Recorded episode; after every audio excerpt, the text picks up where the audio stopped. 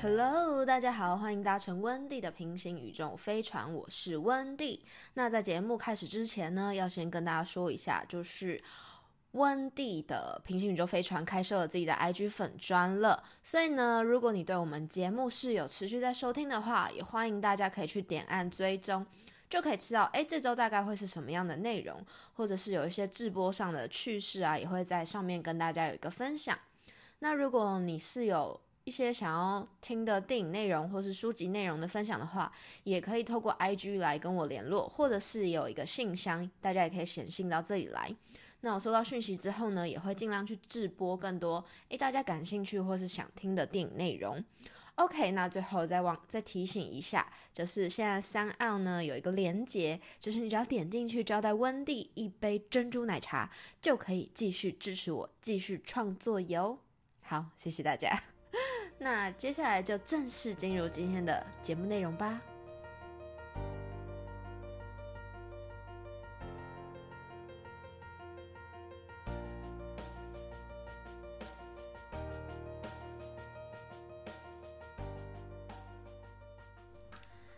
大家嗨！我现在的开头已经有点语无伦次了，因为这是我重录的第三遍。我觉得最近真的是有点水逆耶，为什么会这样呢？刚第一次录的时候发现我没有录进去，然后第二次是我已经录好了，然后我再重听一次的时候发现，对我听一听之后档案它突然自己关掉，然后我再点开的时候我就找不到这个档案了。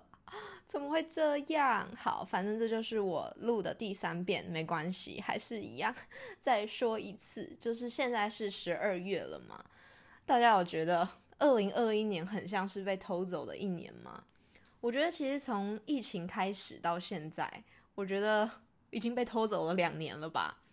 对，为什么时间忽然变那么快啊？我记得那时候才刚跨完年，才刚过完农历年。然后到了五月四月底五月的时候，那个时候还是年初，然后就突然整个台湾的疫情大爆发，然后所有的事情一夕之间全部停摆了三四个月，然后莫名其妙到现在就已经年底了，哎，天呐，好可怕哦，时间真的过很快，哎。然后我前阵子，因为我平常在家的时候无聊，是很爱看 YouTube 的人。那我忘记我是看了哪一个 YouTuber，反正他是一个有小孩的 YouTuber 啊，是猪猪鞋吗？反正我就是看猪猪鞋，然后他就是，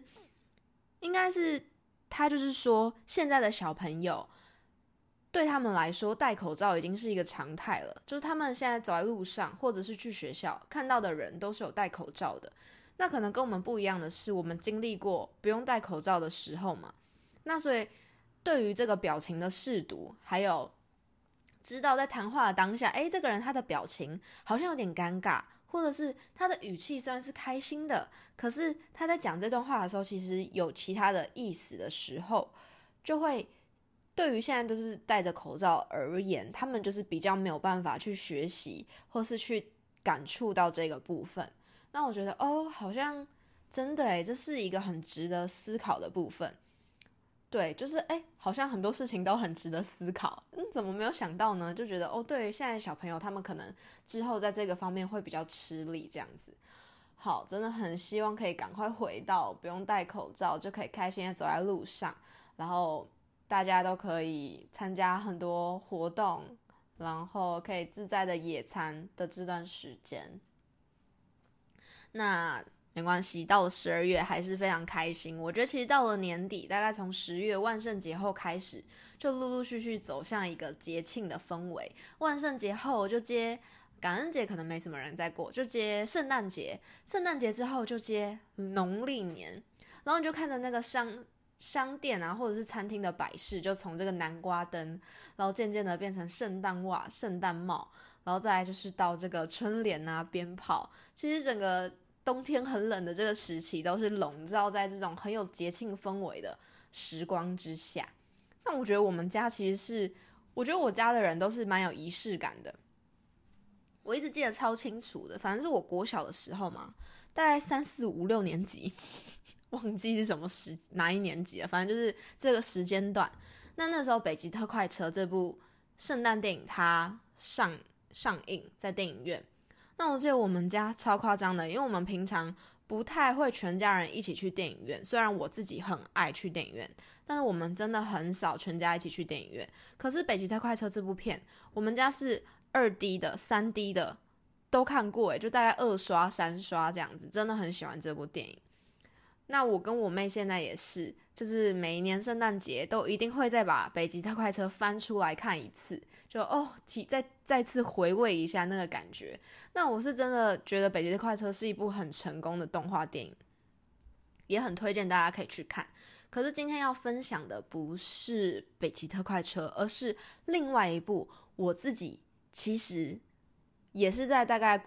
呃三四五六年级的时候看过。但是我不知道为什么这部片我之后一直找不到它的片源，但我一直很想要再重新看一次。那时候我记得我是在一个加拿大的老师开的英文补习班，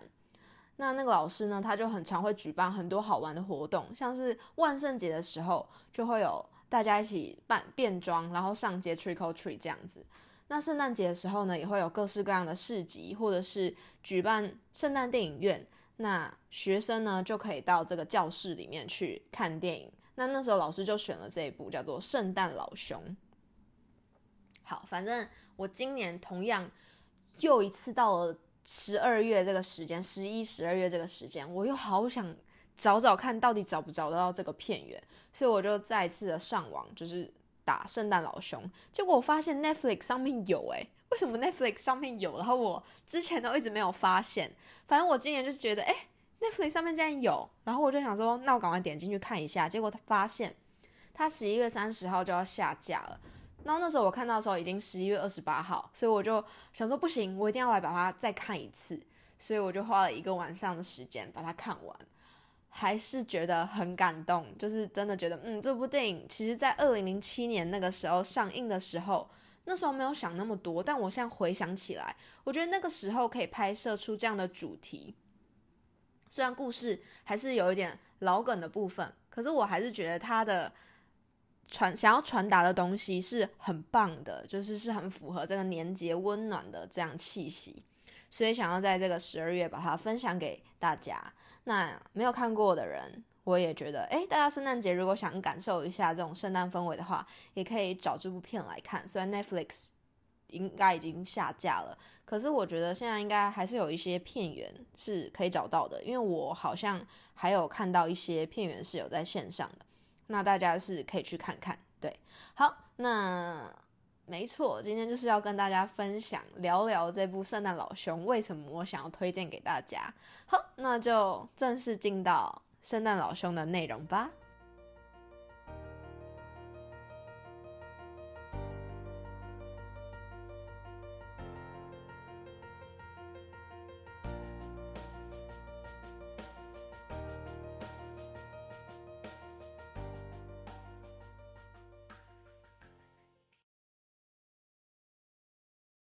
圣诞老兄这部电影呢，是在二零零七年上映的。好，那。我看完之后，其实有去查了一下，就稍微搜寻了一下，哎，为什么会有这样的剧情安排？我觉得是很特别的，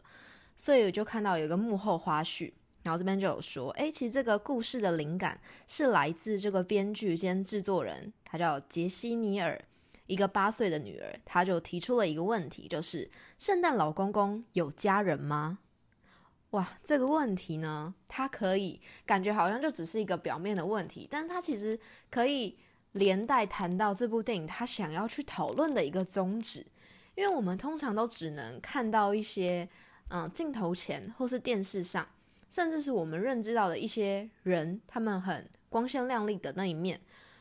但是他们的家人呢，很多时候是被弱化的，甚至会被冠上一个名称，例如奥巴马的老婆。啊，川普的老婆，川普的女儿，或者是谁谁谁的哥哥，谁谁谁的姐姐，他们是没有名字的一群人。那我觉得这部电影它其实也是想要来说明这件事情。这部电影的主角不是圣诞老公公，而是圣诞老公公的哥哥，他的名字叫做弗莱德。那这部电影它其实也探讨了一个问题，就是到底什么样的小孩他叫做好的小孩，什么样的小孩是坏小孩？我相信我们小时候不免都听到一些故事，那故事是大人可能希望小朋友可以乖乖，所以编出的一些故事，像是虎姑婆，就是你不乖的话，虎姑婆会把你的手指头吃掉。那对于圣诞节，就是乖乖的小孩你才可以拿到礼物。那如果你不乖的话，圣诞老公公就不会给你礼物。那乖跟不乖到底是要怎么权衡的呢？在大人眼里，到底什么样的小孩他是乖小孩，什么样的小孩就是不值得拿到礼物的坏小孩？那在这部影片里面，其实他一开始就已经点明了，这个哥哥弗莱德，他跟圣诞老公公的差异就是，圣诞老公公他从小从出生的时候，他不是哭，就是一般的小朋友出生不是都是哇哇大哭嘛？但是这个圣诞老公公他出生的时候是说吼吼吼，那他是一个就是带有这个圣人性格的一个小朋友。就是他是诶，可能他的哥哥弗莱德，其实弗莱德他一开始看到这个弟弟出生的时候，他是很开心的，他偷偷的在那个栏杆上面这样俯瞰，诶，家人都簇拥的这个弟弟，那就缓缓的走下来的时候，就对着他的弟弟说，弟弟叫做 Nicholas，他就说，嗯，我很爱你，我真的很爱你，Nicholas，我会成为全世界最好的哥哥，这是他一开始的一个期许。那他也确实是想要好好跟他的弟弟相处的，可是这个弟弟圣诞老公公呢，他就是一个圣人特质的小孩，所以当他的生日派对的时候，弗莱德精心做了一本上面刺有他名字的笔记本，就是是给这个 Nicholas 的笔记本的时候，他一送给弟弟，弟弟马上就抱着他收到的生日礼物，然后就说：“哎，我要把这个生日礼物捐给。”隔壁的孤儿院的小朋友，我觉得他们比我还要需要这些东西。那弗莱德他当然就觉得为什么？可是我精心做这个东西，我是想要送给你的，但是你就是看了一眼，跟我说一句谢谢，你转头就要把它送给其他人了。他其实心里是受伤的。可是这时候呢，他们的妈妈就会觉得说：“哦天哪，我的儿子好善良哦！他这样收到了礼物之后，他会想要去送给比自己还要更需要的人。”他就会称赞弟弟说。你真的是未来会成为一个圣人的伟大的人呢，我好骄傲可以有你这样的儿子哦。所以当弗莱德他发出了这样的一个声音，是觉得哈，可是那是我送给你的生日礼物，我希望你可以收下它，并且珍惜的使用它。出于一个哥哥对于弟弟的，就是家人之间的那种情感，就是觉得哎，这是我精心准备的，我是想要送给你，让你感受到我是在乎你的。那但是你当。Nicholas 的 feedback 是这样的时候，就会让 Fred 觉得自己很不被重视。加上我觉得他们的妈妈其实很多的时候是扮扮演了一个把兄弟的兄弟的感情分裂跟破坏的一个角色。因为妈妈她无法接受两个不一样性格的儿子，她总是会对于这个 Fred 说：“你为什么不能够像你弟弟一样？你弟弟他是会成为像圣人一样的人，你为什么就是不能够？”跟他学习，或是看看他，就是妈妈，她永远都看不到 Fred 的特别的一面，而是就是一直觉得，哦天呐，小儿子好善良哦，我怎么会生出这样的儿子？而去忽略了这个 Fred 他的一些感受，所以导致 Fred 他渐渐的，其实在这个家里面，他是感受不到一个归属感的，他只能爬上呃高高的树，然后在树上跟他的小鸟讲话。然后那是他唯一可以抒发的窗口。可是到圣诞节的时候呢，就是这个 Nicholas 以为哥哥很喜欢这棵树，所以他想要为哥哥做一点什么，他就把这个树砍下来，然后就说：“Fred，我知道你最喜欢这棵树，所以我们把它搬回家，就可以，嗯，你就可以跟你最喜欢这棵树在一起，这样子一起过过圣诞节。那这其实就是压垮骆驼的最后一根稻草，因为就是天哪，Nicholas 他连。Fred 他最喜欢的一个空间，他都把它给破坏了。但是 Nicholas 他也是出于好意，他其实是很爱这个哥哥的，他也想要跟哥哥好好相处。可是他不明白为什么哥哥没有办法接受这样的自己。所以呢，Fred 他就从这个时候开始转变，他跟弟弟走上截然不同的路，就他就彻底当一个坏孩子，然后去捉弄这个 Nicholas，然后拿水果砸他的头。但是呢，这个 Nicholas 他就是一个，对他确实就是一个很圣人性格的人，所以他也都不会去跟 Fred 有任何的计较或者是什么的。直到他们都长大成人之后呢，Fred 他就离开家，决定不要再跟这个家、跟这个弟弟再有任何的情感上的一个连结。所以呢，他就把他的刺竖起来，告诉大家，嗯，对他就是很坏，然后但他讲话同时又很一针见血，就是他你听他讲出来的话，你不会觉得他是在乱说，但是你就知道有时候我们习惯在谈话的过程中你会去包装，可是 Fred 他就是一个很直来直往，他想到什么就说什么的人，所以就会变成他很长没有办法去注意到别人的感受。好，反正很希望大家可以去看这部电影，所以我这边就不做太多情节上的一些暴雷。那反正之后呢，这个 Fred 他是因为可能他需要一些钱，可能他需要钱的时候，他就会他只有需要钱的时候才会想到这个弟弟 Nicholas，他就会跟他借钱啊什么的。那那 Nicholas 的老婆，他当然是很看不惯啊，就是天哪，为什么你这个哥哥要一直来找我们？麻烦，然后一直跟你弟弟要钱。那圣诞老公公他很好，他就是一个圣人，所以他都会答应 Fred 的要求。那这一次呢，他实在也帮不上忙，因为金额太大了，所以他就说：“不然你来这个圣诞村来帮我工作，那我会给你薪水这样子。”好，所以 Fred 就来到了这个圣诞村，要跟这个 Nicholas 一起工作。那这个故事呢，其实到后面就是会发现。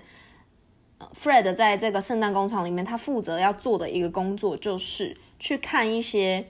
影像，然后去判断这个小孩他是好小孩还是坏小孩。那通常呢，大家在看到那个影片里面是小朋友去主动去打架，或是他说了一些什么忤。忤逆圣诞节的话的时候，大家就会直觉说：“天哪，他就是一个坏孩子啊！”可是 Fred 他就会产生一个想法，就是说：“你们又不知道事情的全貌，你们怎么可以就说他是坏孩子呢？”那这里有安排一个小男孩的角色，他跟 Fred 是好朋友，那 Fred 也很照顾他。这个弟弟呢，他是一个嗯黑人弟弟，我们这边就叫他。给他一个名字好了，叫他小欧好了，因为我有点忘记他在里面叫什么名字。好，反正他就叫小欧。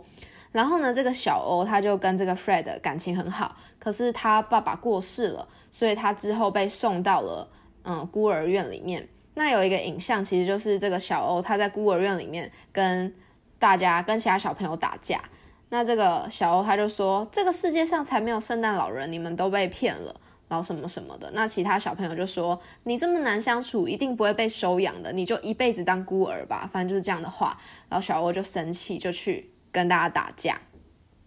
那就因为这个影像，所以小欧他就变成了坏孩子榜的第一名。那 Fred 他当然很替这个小欧抱不平，因为他很常在小欧的身上看到自己的影子，所以就是他就。在那个小欧的名单上盖上他是好小孩的印章，然后包括其他有一些坏小孩，他也全部都盖上好小孩的印章。那这当然让 Nicholas 很头疼，因为他的工厂现在面临到可能要关厂，就是要倒闭的一个威胁。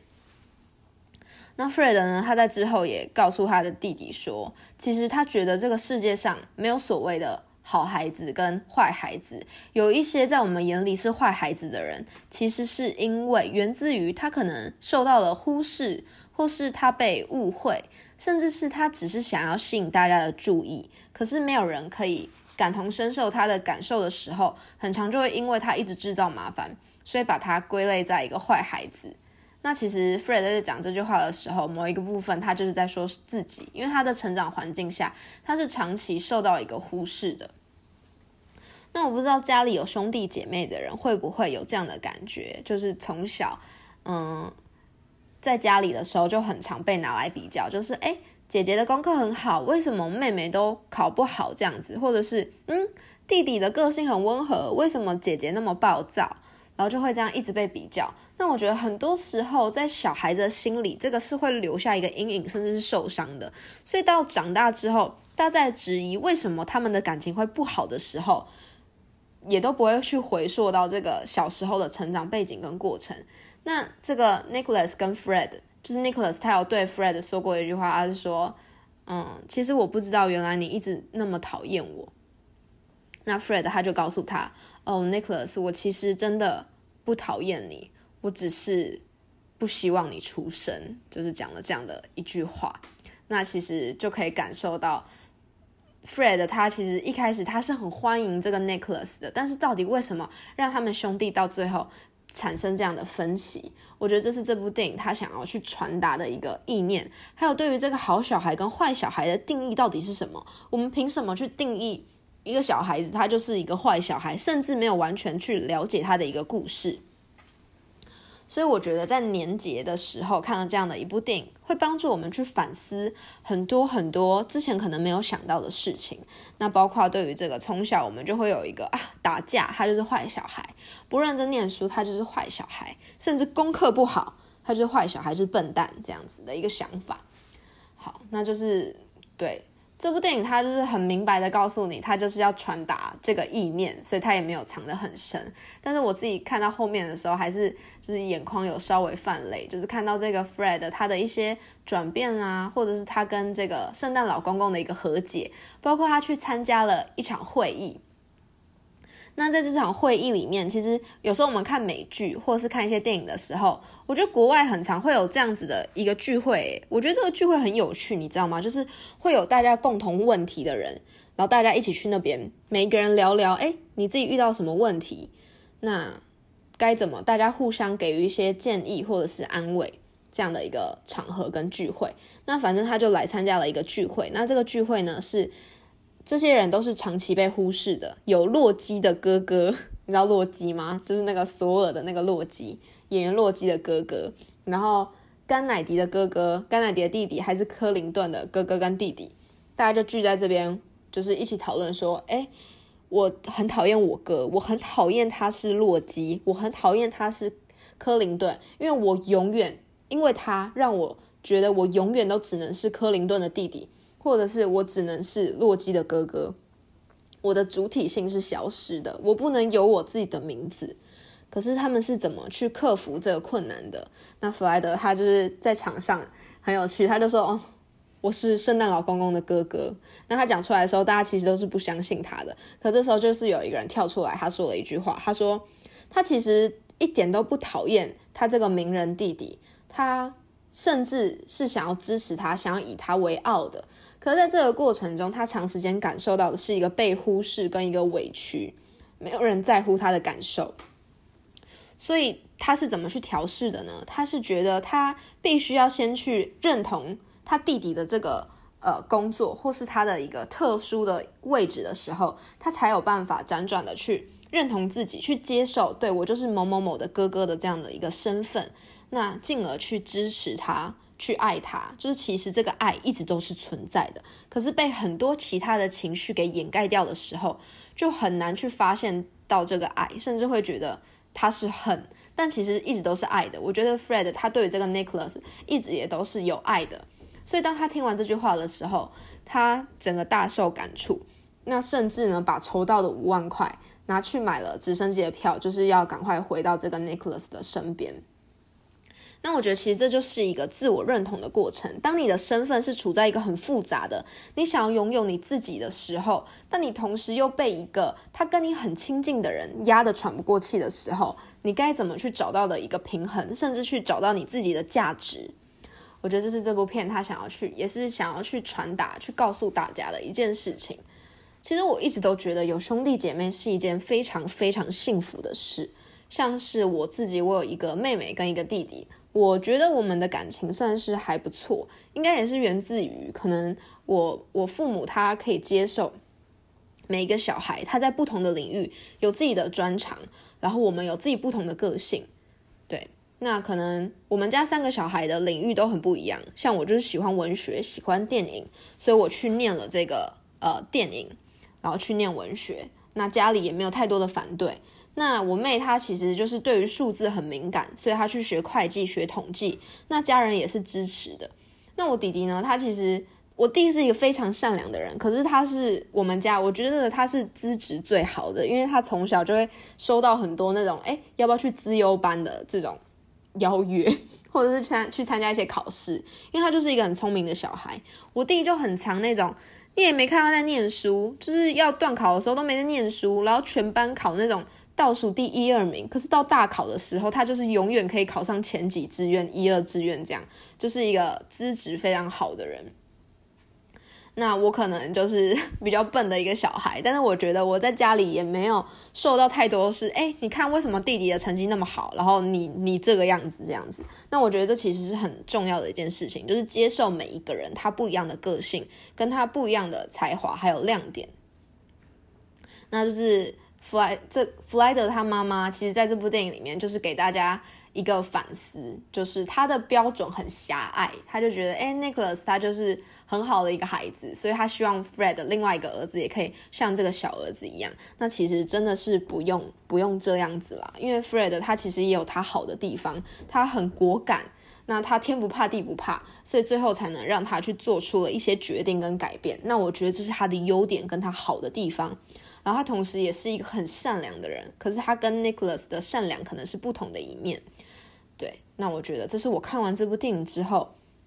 吸收到跟反思到的一些东西，很想要。分享给大家，也是我觉得这部电影它其实很值得去一而再再而三回味，甚至在圣诞节的时候可以看这样一个温馨的电影，我觉得是一个很棒的一个体验跟享受。所以今天呢，就是把《圣诞老兄》这部电影分享给大家哦。那希望大家，嗯，有时间的话也可以把这部片找来看看，因为我觉得真的是不错的一部电影。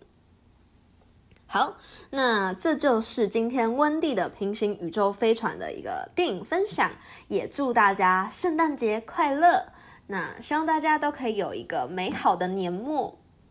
接下来就是新年啦，大家期待吗？那在这里就先跟大家拜个早年喽，祝大家二零二二年一切都可以顺顺利利，然后平安健康。那也希望这个世界可以尽快恢复到从前的美好。好，那这就是今天的节目，我是温蒂，感谢您的收听，我们下次再见喽，拜拜。